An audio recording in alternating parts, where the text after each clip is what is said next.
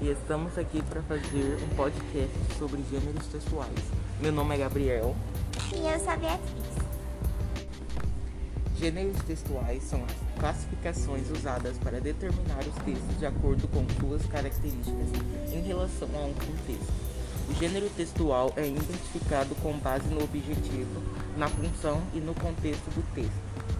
A linguagem aparece nos te textos de forma diversa. Bom, agora vamos fazer um breve resumo de alguns gêneros textuais.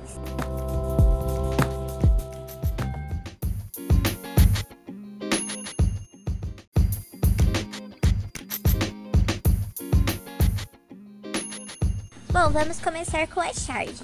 Ela foi criada para fazer críticas sociais com o objetivo de expressar a indignação das pessoas.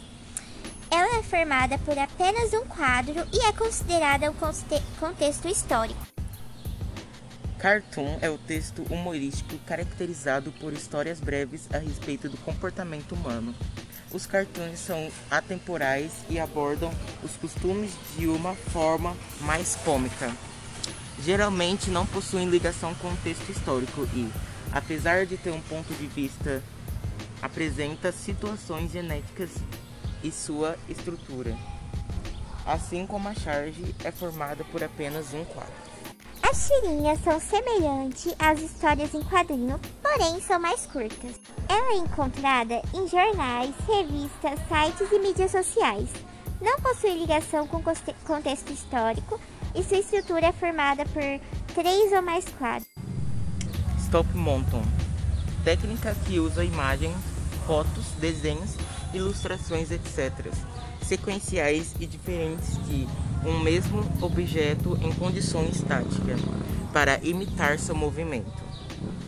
Podcast é um conteúdo em áudio e se tornou um recurso muito importante para o jornalismo. Vídeo Minuto como o próprio nome diz, é um vídeo, áudio e imagem com duração de um minuto.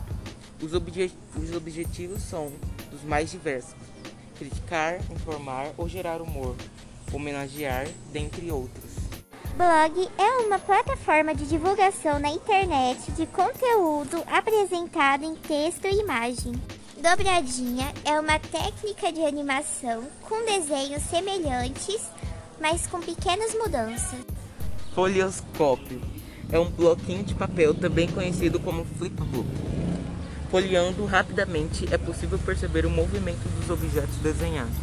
Para isso, basta desenhar em cada folha em diferentes posições do papel o seu desenho.